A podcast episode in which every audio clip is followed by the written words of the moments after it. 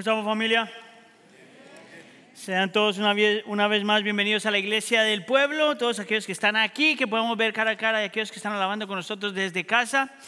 Mi nombre es Aníbal, uno de los pastores aquí en la iglesia, y hoy continuamos, después de dos semanas de nuestro Festival de Misiones o Missions Fest, volvemos a nuestro estudio en el Evangelio de Mateo. Y si usted estuvo con nosotros hace tres semanas, nosotros empezamos Mateo capítulo 13, que es donde encontramos seis diferentes parábolas que el Señor Jesús utiliza para describir lo que significa el reino de los cielos.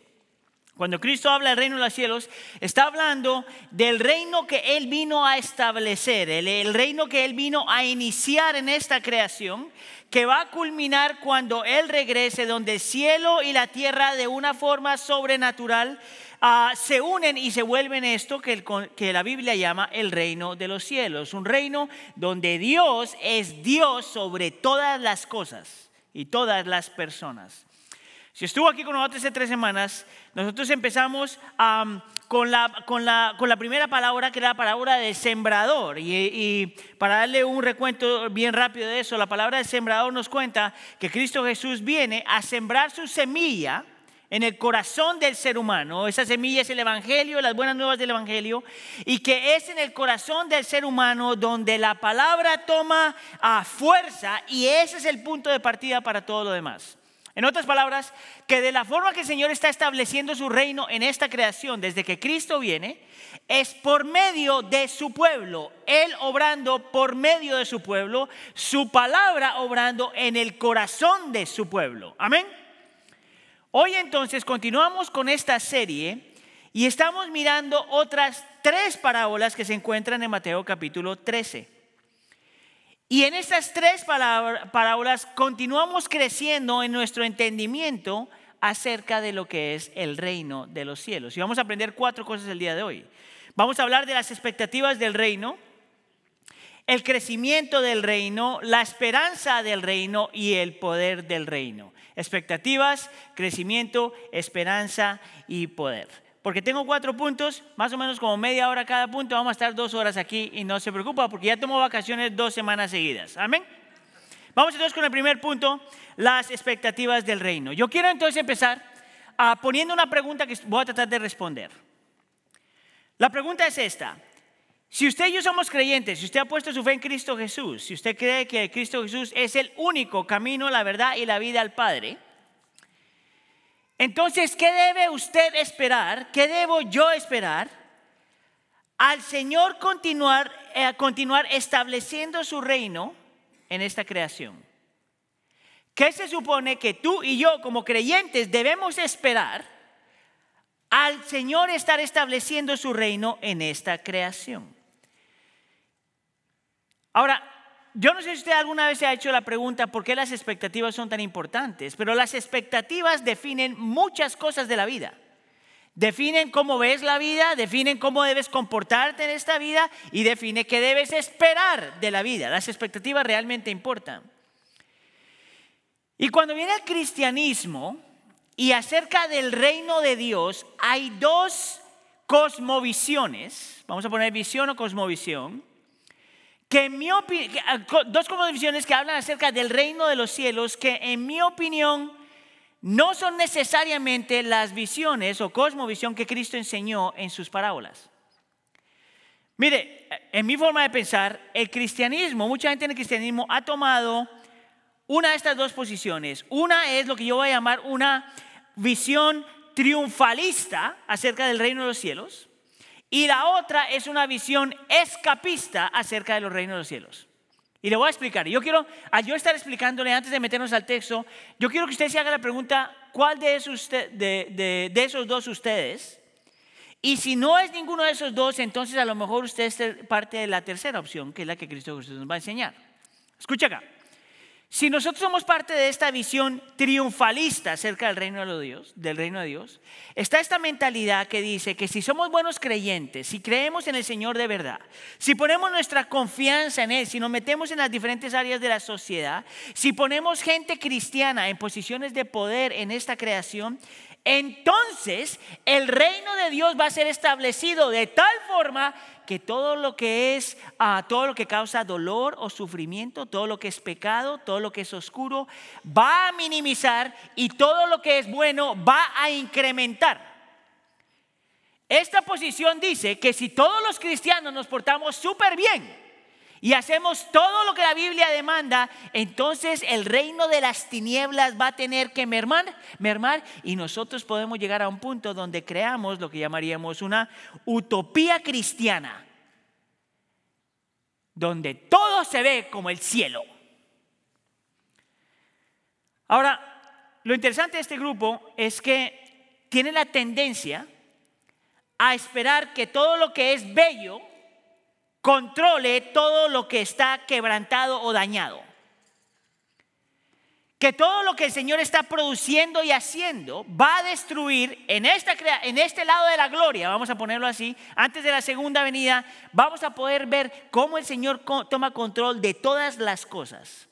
El problema con esa mentalidad, en mi opinión, es que aunque tú trates bastante, aunque seas el mejor cristiano, aunque te metas en todas las áreas de la sociedad, aunque el presidente sea cristiano, la oscuridad sigue aquí y los problemas siguen aquí. Y no importa cuánto cristiano hay, todavía podemos esperar que hay cosas en este mundo que no reflejan la gloria de Dios.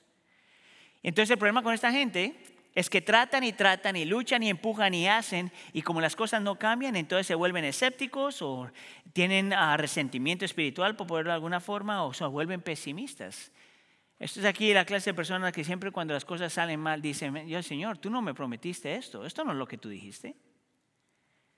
Y pasa de ser una persona hiper optimista. ¿Tú sabes cuáles son los hiper optimistas? Los que dicen, todo tiene que salir bien. A ser hiper pesimista. no vale la pena ser cristiano. Pasan de un lado al otro solamente porque tienen esta visión de que el reino de Dios debe quitar toda la oscuridad, todo el sufrimiento, todo el dolor. Ahora, lo bueno de este grupo, porque tiene algo de bueno el grupo, es que por lo menos esperan que haya alguna clase de cambio en esta creación. Eso es bueno. El problema no es eso. El problema es la expectativa. Si ellos empiezan que el reino de Dios debe disipar toda la oscuridad en esta creación. Ahora, el otro grupo, el que yo llamo los escapistas, son aquellos que no son hiper optimistas, pero más bien hiper, ah, pesimistas. No hay cosa peor que una persona pesimista, en mi opinión. Esta es la persona que ve todo lo que está mal que mira esta creación y ve todo lo que está mal, todo lo que está pasando, todo el sufrimiento, todo lo que hay, y no hay forma de que pueda ver lo que Dios está haciendo. Esta clase de personas, la razón por la que les llamo escapistas, es porque cuando se encuentran en una situación, en un lugar, en un contexto, en una ciudad, en un país, donde las cosas se ponen difícil, la tendencia es moverse a otro lugar donde no tengan ese sufrimiento, ese dolor, esos problemas. Tú sabes, y, lo interesante es que ellos tienen algo muy parecido al otro grupo. Si este grupo piensa que la utopía cristiana se crea aquí, este grupo está tratando de crear una utopía cristiana en algún otro lugar. Y corren y se escapan y se esconden y crean sus comunidades o se mueven al sur de los Estados Unidos. Alguien se ofendió de eso en el otro servicio, nomás que sepa. Porque piensan que en medio de esta oscuridad lo mejor que tú puedes hacer es correr y esconderte. ¿Sabes cuál es el problema con esa actitud? Escucha acá. Que por más de que tú corras y te escondas y te muevas, tu corazón se va contigo y tú eres parte del problema. Que no importa cuánto corras o te escondas o hagas lo que seas, vas a llegar a otro lugar y hay otra gente que está haciendo las mismas cosas malas o otras cosas malas que no estaban en este lugar. ¿Sabes cuál es otro problema con este grupo?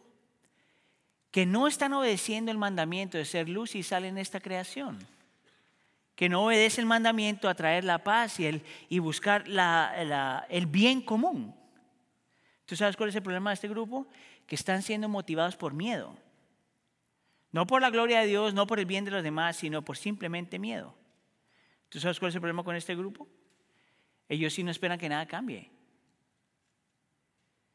Yo quiero que tú veas esas dos perspectivas, porque una espera demasiado y los otros no esperan nada. Los otros tratan de crear el cielo en la tierra, en este lado de gloria, y los otros no les interesa para nada el cielo en la tierra. Esos son los dos extremos. Y Cristo Jesús en esta parábola nos va a ofrecer una tercera opción, la mejor opción, donde te dice que todos los cristianos, mientras estemos en este lado de la gloria, todos los cristianos siempre vamos a vivir en la intersección de la belleza y el quebrantamiento que el creyente en todo momento, en este lado de la gloria, siempre va a estar en medio de la belleza y el quebrantamiento. Que mientras estemos aquí y Cristo no haya regresado, siempre podemos ver belleza y siempre podemos ver quebrantamiento. Que tú no tienes permiso de ser hiper optimista, pero tampoco hiper pesimista, porque siempre estamos viviendo en esta tensión entre lo que ya está aquí y todavía va a llegar. Ahora, yo quiero mostrarte cómo Cristo Jesús explica eso en esta parábola. Ahora, yo te expliqué antes que una parábola es una historia que el Señor Jesús se inventó, que con, con, ejemplos mundanos, vamos a ponerlo de esta forma, para explicar cosas celestiales. Y mira entonces cómo el Señor Jesús nos habla acerca del reino de los cielos. Versículo 24. Dice, el reino de los cielos puede compararse a un hombre que sembró buena semilla en su campo. Diga conmigo buena semilla. Pero mientras los hombres dormían, vino un enemigo y sembró cizaña en el trigo y se fue. Diga conmigo cizaña. Y te muestra desde el principio que en el reino de Dios hay dos personas que están sembrando algo. Dios por un lado está sembrando una buena semilla o alguien está sembrando una buena semilla y por otro lado hay alguien que está sembrando cizaña. Hay alguien que está interesado en que las cosas se vean bien y alguien que está interesado en que las cosas salgan mal. Eso es importante que tú veas y lo mantengas en mente. Es en el reino de Dios estas dos cosas están siempre presentes. Ahora lo hace mucho más claro en el versículo 30. Dejen que ambos crezcan juntos, dice el Señor Jesús o el que está contando la historia, hasta la cosecha. Y al tiempo de la cosecha diré a los segadores, recojan primero la cizaña y átenla de manojos para quemarla, pero el trigo recójalo en mi granero. Ahora, la parte clave, lo que tú tienes que ver ahí, clave para poder entender cómo el reino de Dios funciona, es la frase que dice, ambos crecen juntos. Nosotros en esta creación vamos a ver a la buena semilla y a la cizaña al mismo tiempo en todo momento, en todo lugar. Ahora el Señor Jesús te explica lo que significa la parábola. Mira conmigo en el versículo 37. Jesús dice, el que siembra la semilla es el Hijo del Hombre. Ese es uno de los nombres que se le da al Señor Jesús en el Nuevo Testamento, en los Evangelios, para hablar acerca de Él. Él es el Hijo del Hombre. Versículo 38. Y el campo es el mundo. La buena semilla son los hijos del reino y las cizañas son los hijos del maligno. Mira lo que hace el Señor Jesús. Dice, dos clases de personas, dos reinos. Un reino donde Cristo Jesús está sembrando la buena semilla y un reino donde está el maligno sembrando la mala semilla, la cizaña. En estos dos reinos está el efecto del Evangelio en el corazón de algunos seres humanos, que son la buena semilla, y el efecto de lo maligno en el corazón de otros seres humanos, que son la cizaña. Note que no hay forma de decir que tú solamente, eh, nosotros abrazamos solamente uno de esos. Los dos pasan al mismo tiempo, los dos están creciendo en esta creación al mismo tiempo. No es solamente el cristianismo creciendo y no solamente es lo malo creciendo, las dos cosas están pasando al mismo tiempo. Y si eso es verdad, y lo es porque la escritura lo dice, entonces el ser triunfa, ¿cómo que le llamé? Triunfalista no funciona. Porque por más de que tú quieras que todo cambie aquí y que aquí se vea tal como es el cielo, nunca vamos a llegar ahí. Porque la cizaña todavía existe. Pero a la misma vez, el ser escapista tampoco funciona. Porque por más de que tú puedas ver, por más de que no puedas ver que hay algo bueno, el Señor todavía está haciendo algo en esta creación. Escucha acá, esas dos perspectivas Esta tercera perspectiva cambia completamente tu vida.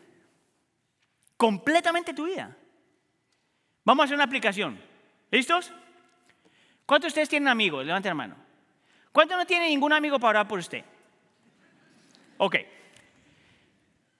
Hay un término en inglés que utiliza BFF. ¿Usted ha escuchado de eso? My best friend, basically. Mi mejor amigo. Mi amiguín, mi amiguita. La idea es que cuando uno tiene relaciones personales como amistad con alguien, la idea uno siempre espera que este amigo o esta amiga va a llenar todos mis deseos. Va a ser mi amigo de por vida, va a ser mi compañero y mi compañera de por vida. Vamos a ser tan, tan cercanos como David y Jonatán. Pero empiezas esta relación y te das cuenta que esa persona en sí mismo tiene la mezcla de la belleza y el quebrantamiento al mismo tiempo que esta persona nunca es solamente bella y tampoco nunca es solamente quebrantada, que siempre están las dos personas en la misma persona. ¿Tú sabes cómo yo sé eso? Porque tú eres ese amigo. Todos nosotros, de alguna forma, cuando pensamos en amistad, tenemos esta mezcla. Es por eso que a ratos eres un buen amigo y a ratos no eres tan bueno. Transfiere eso a tus hijos. Mire, si usted es padre o madre, seguramente se ha dado cuenta que tus hijos son una mezcla de belleza y quebrantamiento al mismo tiempo. No significa que son los peores hijos en el mundo, pero tampoco los mejores. No solamente se comportan bien todo el tiempo, pero también se comportan mal. ¿Tú sabes por qué? Porque tus hijos mismos también en este lado de la gloria son una mezcla entre belleza y quebrantamiento. El problema es cuando pensamos que nuestros hijos tienen que ser perfectos. Y el problema es cuando pensamos que la esperanza ya se perdió. Aplica eso al matrimonio. Mire, todos los que nos casamos aquí, todos los que nos casamos aquí, nadie se casó pensando diciendo, oh, yo quiero sufrir. Nadie. Sin embargo, por alguna razón nos construimos esta persona en la cabeza que no es la persona con la que tú te cagasaste donde pensamos que esta persona realmente va a ser todo belleza y no quebrantamiento. Mira, y esa ilusión te dura como una semana. ¿No es verdad? Es más, ahorita si están casados no dicen nada, están mirándome solo a mí, no se miran uno al otro, pero todos sabemos que es verdad. Mira, yo cuando me casé con Heidi, yo estaba convencido que Heidi era perfecta. Y me duró, mira, en lo que salimos de la, en lo que salimos de la iglesia me di cuenta que me engañaron. Y a Heidi le pasó exactamente lo mismo. Es porque se nos olvida que aún en nuestro matrimonio es una mezcla de belleza y quebrantamiento. ¿No es eso verdad en tu trabajo? Mira, si usted es más mayor, esto, esto no aplica mucho a los, a los latinos, pero se lo voy a dar porque sus hijos ya están siendo influenciados diferente. Si tú vienes de una cultura tradicional o eres más mayor, cuando tú escogiste tu trabajo, te tocó trabajar en lo que te dieron. ¿Verdad? Nadie tenía ese, ¿cuál es mi trabajo? El trabajo de mis sueños es la expresión. ¿Sabes cuál es el trabajo de tus sueños? El que te tocó. ¿Verdad? Eso es muy tradicional. Pero ahora en la cultura moderna, por eso digo que tus hijos escuchan otra cosa. Tus hijos vienen convencidos de que están buscando el trabajo de sus sueños. Y es bien interesante porque la cultura les enseña a nuestros hijos y les enseña a ustedes que la forma para encontrar tu trabajo y los sueños, tú tienes que encontrar el trabajo donde tus talentos y tus habilidades puedan ser utilizados, donde todos tus deseos sean satisfechos y tu personalidad encaje a la perfección. Dime tú, ¿qué trabajo es ese? Ese trabajo no existe. Yo todavía estoy buscando ese trabajo. Porque aún en el trabajo es una mezcla de belleza y quebrantamiento al mismo tiempo. ¿No es eso verdad de ti? Mira, tú no eres lo peor en el mundo, pero tampoco eres lo mejor. Tú no eres lo mejor en el mundo, pero tampoco lo peor porque todos nosotros somos una mezcla de belleza y quebrantamiento al mismo tiempo, al igual que todo el resto de la creación. Ahora el Señor Jesús no solamente nos muestra y dice, mira, esta es la realidad del mundo, el reino que yo estoy estableciendo, esta es la realidad de la gente, esta es la realidad de las relaciones, esta es la realidad de este mundo en que vivimos. Pero como para que no perdamos esperanza desde el principio, yo voy a hablar más de eso al final, pero para que no perdamos desde el principio dices, aunque estos dos reinos están subiendo, creciendo al mismo tiempo, aunque el reino de Dios y el reino de las tinieblas está yendo al mismo tiempo, no pierdes la esperanza porque el final es completamente diferente. Dice el versículo 41. El Hijo del Hombre enviará sus ángeles y recogerá a su reino a todos los que son piedra de tropiezo y a los que hacen iniquidad y los echará en el horno de fuego. Nota que el Señor Jesús dice que en la segunda venida, cuando Él regrese, dos cosas van a pasar al mismo tiempo. En un abrir y cerrar de ojos, dice la Escritura, cuando Cristo venga, dos cosas pasan al mismo tiempo. Una, todo lo que es piedra de tropiezo, todo lo que daña, lo que sufre, lo que da, causa dolor, lo que daña las relaciones, dejan de existir automáticamente y dos, el juicio. Para aquellos que no han puesto su fe en Cristo Jesús. El Señor Jesús dice, aunque estamos viviendo en estas dos realidades, belleza y quebrantamiento al mismo tiempo, el reino de Dios y el reino de las tinieblas al mismo tiempo, hay que mirar a lo que ha de venir. Es más, por si acaso se te eh, perdiste el concepto, el Señor Jesús te muestra cómo es que tú te vas a ver en el futuro. Mira lo que dice en el versículo 43. Entonces los justos resplandecerán como el sol en el reino de su Padre, el que tiene oídos que oiga. Esa es la versión glorificada de la misma persona que está luchando entre belleza y quebrantamiento. Esa es la versión glorificada de mi esposa y de tu esposa, y de tu esposo y de mi esposo. Bueno, no, yo no tengo ese, pero de tu esposo. Esa es la versión glorificada de tus hijos. Tú sabes por qué, uno de los conceptos más hermosos en el matrimonio, tú sabes por qué yo he hecho un compromiso frente al Señor a quedarme con mi esposa hasta que la muerte nos separe. Es porque yo estoy eh, comprometido a quedarme con ella hasta que yo pueda ver la versión glorificada de Heidi. Y Heidi se ha hecho un compromiso conmigo hasta que pueda ver la versión glorificada de Aníbal. ¿Tú sabes por qué yo he hecho un compromiso con mis hijas? Y Heidi y yo hemos hecho un compromiso con nuestras hijas porque estamos comprometidos a quedarnos en su vida hasta que veamos la versión glorificada de mis niñas. ¿Tú sabes por qué estoy comprometido con la iglesia y la iglesia está comprometida conmigo? Porque nos quedamos juntos hasta que el Señor nos muestre la versión glorificada de cada uno de nosotros. Eso es lo que el Señor promete. Es más, vamos a ver más adelante y se lo muestro en el siguiente parábola, pero dice que el reino de Dios crece y llega a ser como un árbol Interesante porque en el libro de Daniel y en el libro de Ezequiel, el árbol es como un simbolismo de lo que ha de venir, de la perfección que ha de venir, la renovación que ha de venir, la restauración que ha de venir, donde todo, todo es hermoso, perfecto y bello. Pero escucha acá, no solamente es hermoso y perfecto y bello porque todo el sufrimiento deja de existir, no solamente es hermoso y bello porque todas las cosas se ven hermosas y perfectas, tú sabes lo que hace hermoso lo que ha de venir. ¿Tú sabes por qué el cielo es hermoso? Porque Dios está ahí. Lo que hace el cielo tan hermoso, la segunda venida hermosa, es porque vamos a poder disfrutar a nuestro Dios sin ninguna interrupción, sin la presencia del pecado. Esta parábola nos muestra que mientras estemos en este lado de la gloria, la belleza y el quebrantamiento siempre van a tener que coexistir. Y tú y yo vivimos en la intersección de estas dos cosas. Si piensas que todo solo es belleza, o debe ser belleza, te vas a dar un golpe en la cabeza. Y si piensas que todo es malo, te vas a dar un golpe en la cabeza. No puedes ver lo que el Señor está haciendo. La pregunta entonces es, ¿cómo debemos vivir a luz de esto entonces? Punto número dos, el crecimiento del reino.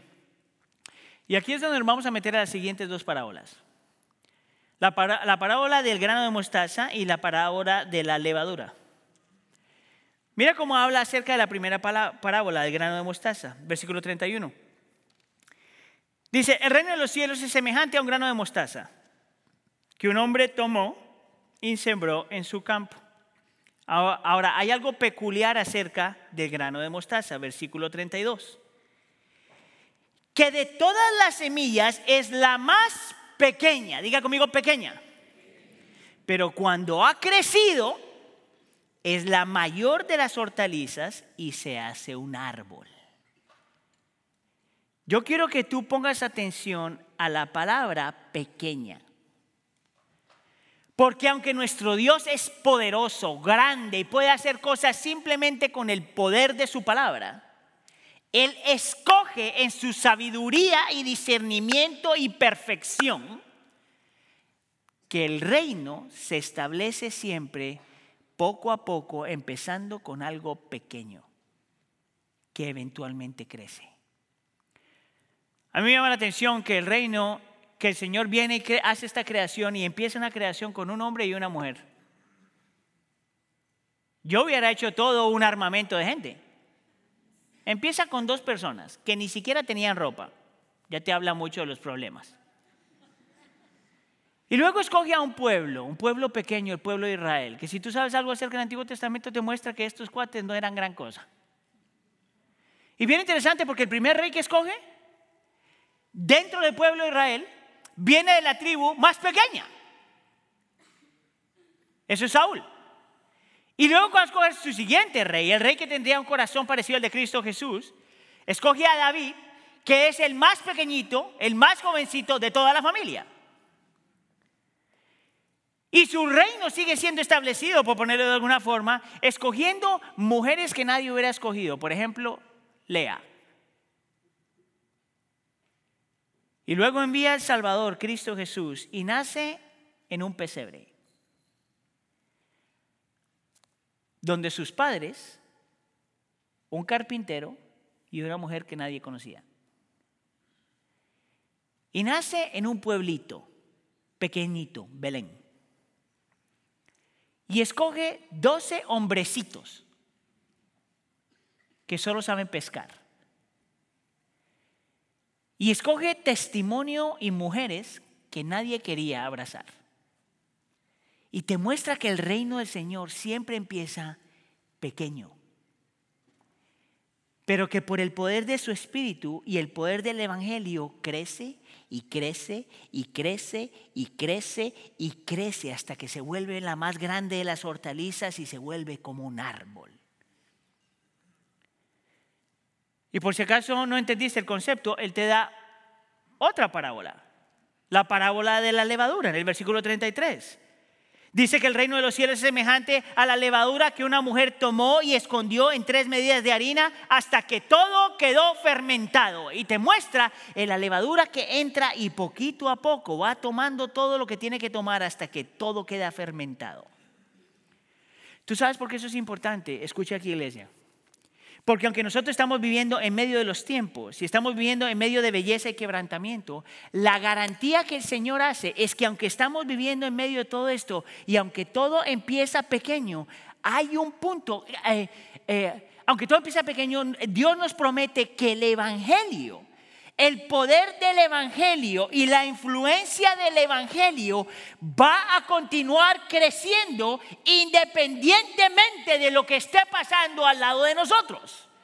Que el Evangelio es imparable, irresistible, persistente, implacable y todopoderoso. Que aunque empieza pequeño, no se puede controlar, aunque Satanás se está moviendo también. El Evangelio siempre crece. La semilla en el corazón de la gente siempre crece. La semilla nunca deja de crecer. No importa lo que pase con la inmigración, no importa si tenemos presidente o no, no importa si hay persecución, la semilla siempre sigue creciendo. Si hay alguna lección que nosotros tenemos que aprender del libro de los Hechos, y la iglesia en general del primer siglo es que entre más persecución hay, más, dolor hay, más secularismo hay, más el, el evangelio crece. Eso a mí me llama la atención, me llama la atención porque es que en países, en, el continente de Sudamérica, el Evangelio está creciendo tanto. ¿Sabes por qué? Porque la gente está sufriendo mucho más. ¿Por qué es que en lugares como África el Evangelio sigue creciendo? Porque la gente está sufriendo más. Hay algo acerca del sufrir, el dolor, donde nos lleva a tener que confiar en Dios. Dios siempre cumple sus propósitos. Dios va a cumplir un propósito en tu vida, Dios va a cumplir un propósito con tu familia, Dios va a cumplir un propósito con tu iglesia, Dios va a cumplir un propósito con esta nación, Dios va a cumplir un propósito con tu país, Dios va a cumplir sus propósitos con este mundo, porque el Evangelio es imparable, la semilla sigue creciendo. Uno de mis versículos favoritos, y yo sé que yo digo eso todas las semanas, pero este sí es verdad. Es Salmo 57, versículo 3, donde dice que Dios va a cumplir su propósito para mí. No importa lo que yo vea y no vea, no importa cuánta belleza tengo, cuánto quebrantamiento tengo, el Señor va a cumplir sus propósitos para mí. El Señor siempre gana. Aunque estemos viviendo en estos dos reinos. Mire, sí, nosotros tenemos que reconocer que estamos viviendo en una época donde la influencia del secularismo está afectando a un montón de gente. Sí, nosotros tenemos que reconocer que estamos viviendo en un mundo donde hay guerras por todos lados. Sí, nosotros tenemos que reconocer que hay abortos y racismo e injusticia en todas áreas de la sociedad.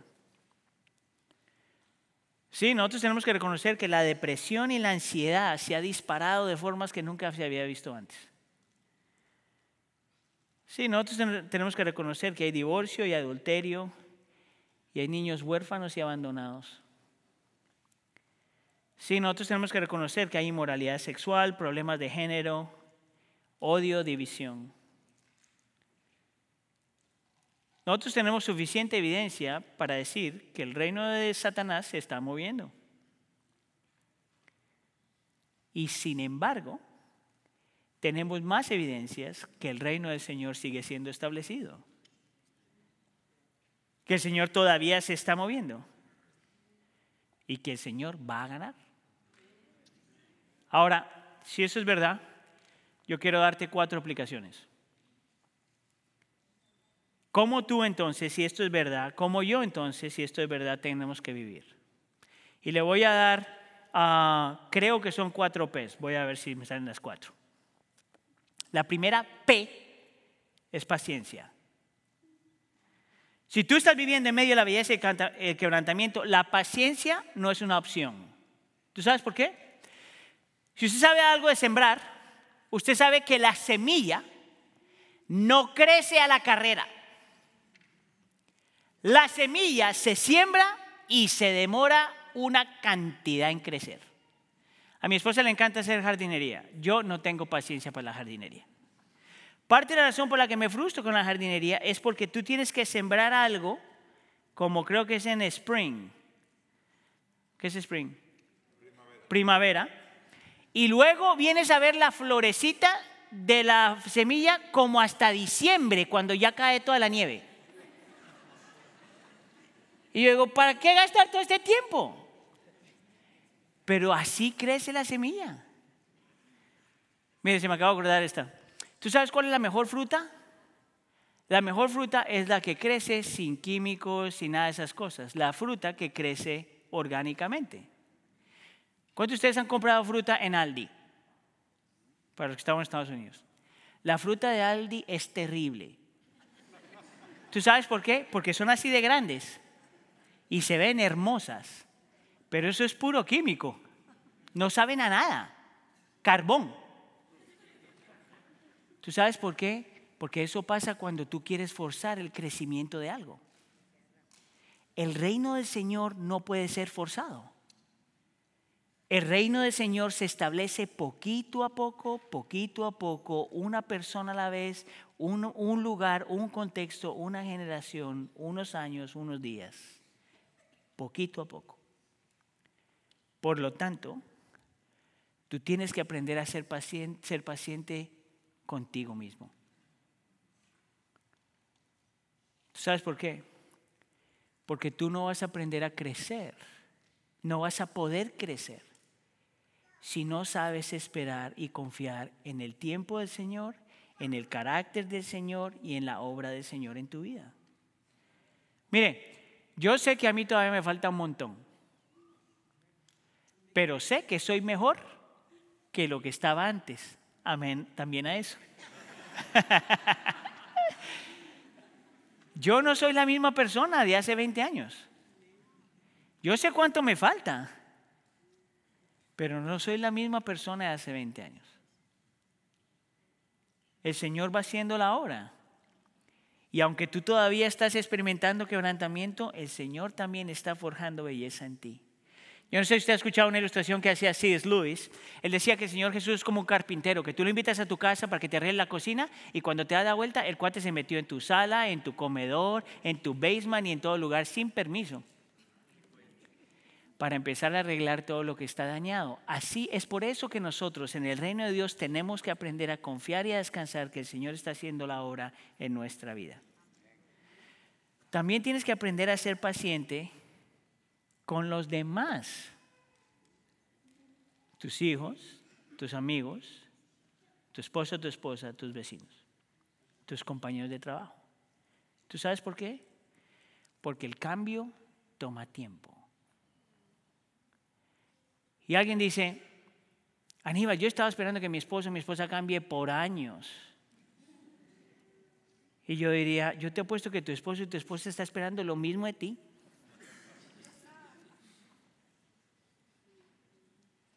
Nosotros también tenemos que aprender a ser pacientes en medio de las circunstancias. En medio del dolor, la pregunta no es ¿por qué, Señor? Aunque es una pregunta válida, pero esa no debe ser como la primera, la, pregunta ah, principal. Yo pienso que en medio de las circunstancias difíciles puede ser, la pregunta puede ser más bien, ¿cómo me agarro de ti, Señor? ¿Qué puedo aprender acerca de ti o acerca de mí en medio de esta época? Hay un área en que necesito rendir o área en la que necesito crecer. La primera P, si somos parte de este reino de belleza y quebrantamiento, es paciencia. La segunda, presencia. Mire, si el Señor está en el negocio de hacer todas las cosas buenas y buenas, hermosas otra vez, y el reino de Satanás también se está moviendo. Y el Evangelio viene por medio del pueblo de Dios. Y el pueblo de Dios es, el que está siendo utilizado por el Señor para traer el cielo a la tierra. Entonces, tu presencia importa. Tu presencia en la vida de tus hijos importa. Tu presencia con tus amigos importa.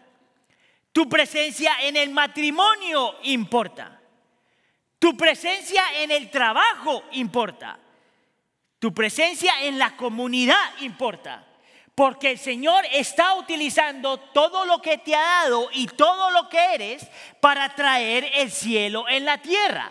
La solución no es correr, no es esconderse, no es solamente andar con gente como tú es estar presente,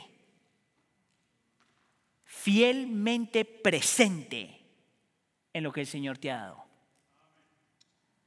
Paciencia, presencia, y las siguientes dos P's es perseverancia y perspectiva. Y esto me va a llevar al punto número tres, la esperanza del reino. No hay forma de nosotros tener la perspectiva correcta y aprender a perseverar en medio de todas estas cosas a menos de que entendamos lo que el Señor promete que va a hacer. Si tú te notaste en cada una de estas parábolas, ah, el Señor te dice algo al principio y luego te da la imagen de lo que pasa al final. Entonces, por ejemplo, con la primera parábola, parábola, en el versículo 24 te dice que el Señor sembró buena semilla en su campo. Eso fue al principio. Y luego a lo último te dice que esa semilla produce y transforma a gente que los hace justos, que resplandecerán como el sol en el reino del Padre. ¿Puedes ver lo que cómo inicia y cómo termina? Lo mismo hace con la segunda parábola en el versículo 31. El reino de los cielos es semejante a un grano de mostaza, que es pequeñita, y luego al final te dice, versículo 32, que todas las semillas es la más pequeña, pero cuando ha crecido es la mayor de las hortalizas y se hace todo un árbol hermoso. ¿Puedes ver? Empieza y termina. Y lo mismo hace con la tercera ah, parábola en el versículo 33. El reino de los cielos es semejante a la levadura que empieza chiquito y de repente todo queda fermentado. Eh, fermentado. Tú dirías, ¿cómo eso me ayuda a mí? Bueno, porque te da una perspectiva, no solamente de lo que está pasando aquí, donde hay belleza en quebrantamiento, sino que te da la perspectiva de lo que va a venir. Y yo quisiera argumentar que cuando tú abrazas la perspectiva de lo que va a venir, eso realmente afecta tu vida hoy. Completamente hoy. Ahora, para probar mi punto, yo quiero, voy, a hacer voy a utilizar una ilustración, ¿ok? Um, de una película que me vi. La película salió en 1999 con Bruce Willis. ¿Se acuerda de Bruce Willis? Ok, la película que en inglés se llamaba The Sixth Sense. El sexto sentido. ¿Cuántos de ustedes vieron esa película? Les debería dar vergüenza. No sé por qué ni levantan la mano. Pero mire, es súper interesante. Para que no se la hayan visto, mire, se le voy a contar y se la voy a echar a perder, porque de todos modos salió hace como 20 años. Si no se la ha visto, ese es su problema. Escucha acá. Este es un psicólogo que está tratando de ayudar a un niño, porque el niño en inglés dice, I see dead people. Yo veo gente muerta. Y hasta cierto punto la gente piensa que el niño se está volviendo loco. Entonces traen a este psicólogo para que lo ayude a lidiar con eso. Para la historia corta, este psicólogo, que es Bruce Willis, no puede ayudar al muchacho. Por más de que hace un montón de cosas, no puede ayudar al muchacho. El muchacho todavía está viendo muertos por todos lados. Cuando estás viendo toda la historia, llegas casi al final de la película y te das cuenta que la razón por la que este psicólogo no puede, es increíble, la razón por la que este psicólogo no puede ayudar a este niño es porque el psicólogo está muerto. Entonces el niño está hablando con el psicólogo muerto. Y la película hace algo fascinante, porque luego vuelve y te muestra todas las veces donde el niño está teniendo una conversación con él, que el niño lo puede ver y él puede ver al niño, pero nadie más puede ver al psicólogo. Es fascinante. Ahora, escucha acá. Esa es una de esas películas que yo la vuelvo a ver porque está buenísima, ¿verdad? Y, luego, si, no, y, si tienes problema porque es película no cristiana, solamente termina la película y es así, mira. Y ya, se arregló cristiana.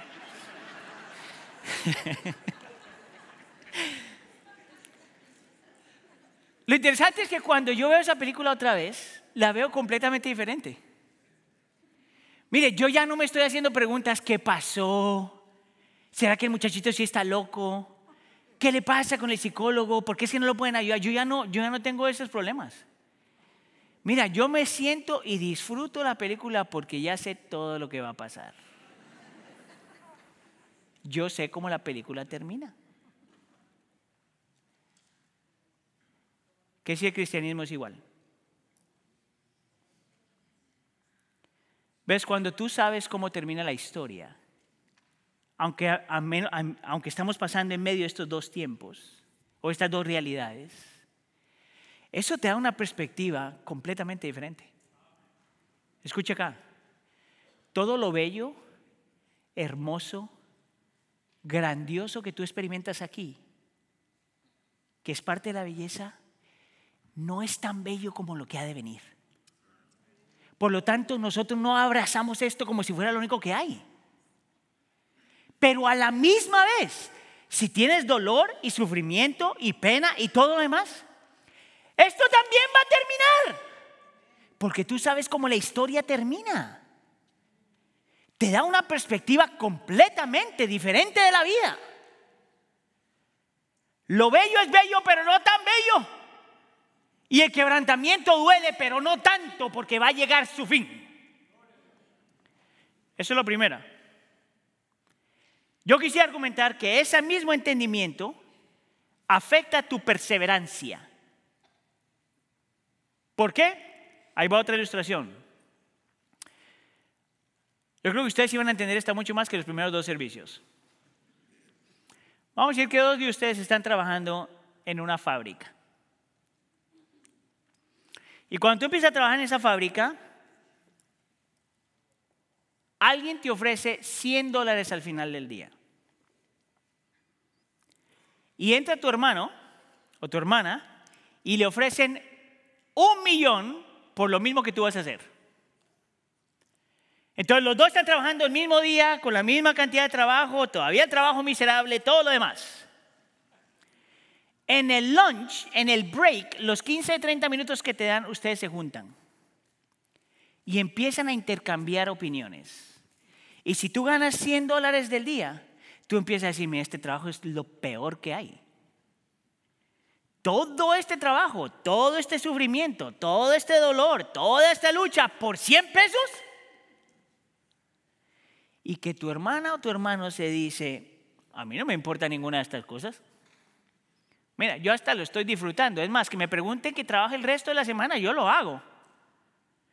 ¿Cuál es la diferencia? El millón de dólares.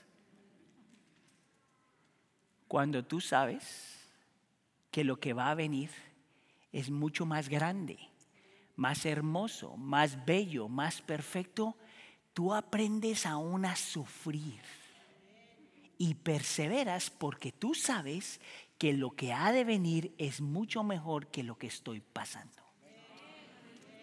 ¿Qué tal si da gloria al Señor?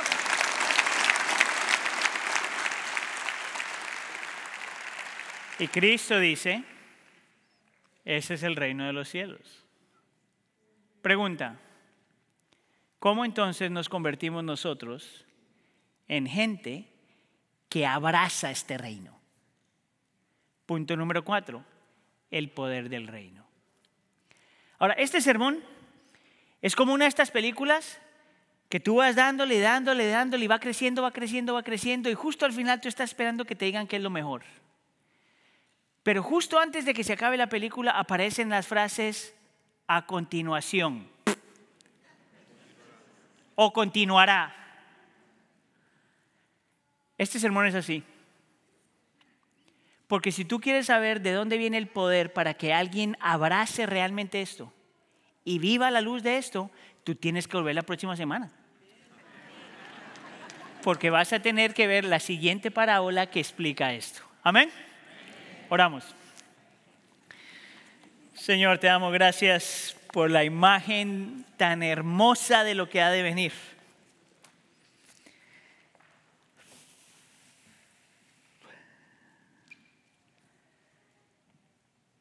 Señor, yo no sé dónde estamos nosotros y qué expectativas tenemos acerca de la vida.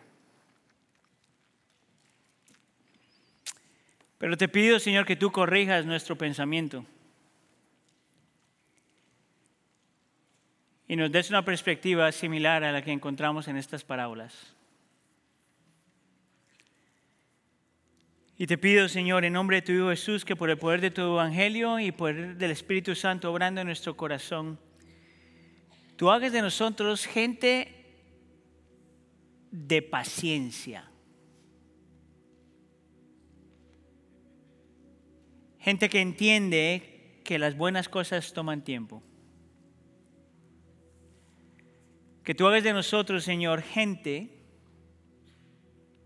que entiende que tú obras en este mundo a través de nosotros y por lo tanto queremos estar presentes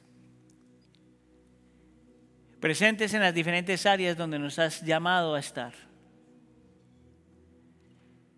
Pido, Señor, además de eso, que hagas de nosotros, Señor, gente que tiene la perspectiva de lo que ha de venir. De tal forma que la forma en que vivimos hoy cambia. Y así perseverar. Haz tu obra, Señor, en nuestro corazón. Te lo pedimos por favor en nombre de tu Hijo Jesús. Y todos decimos.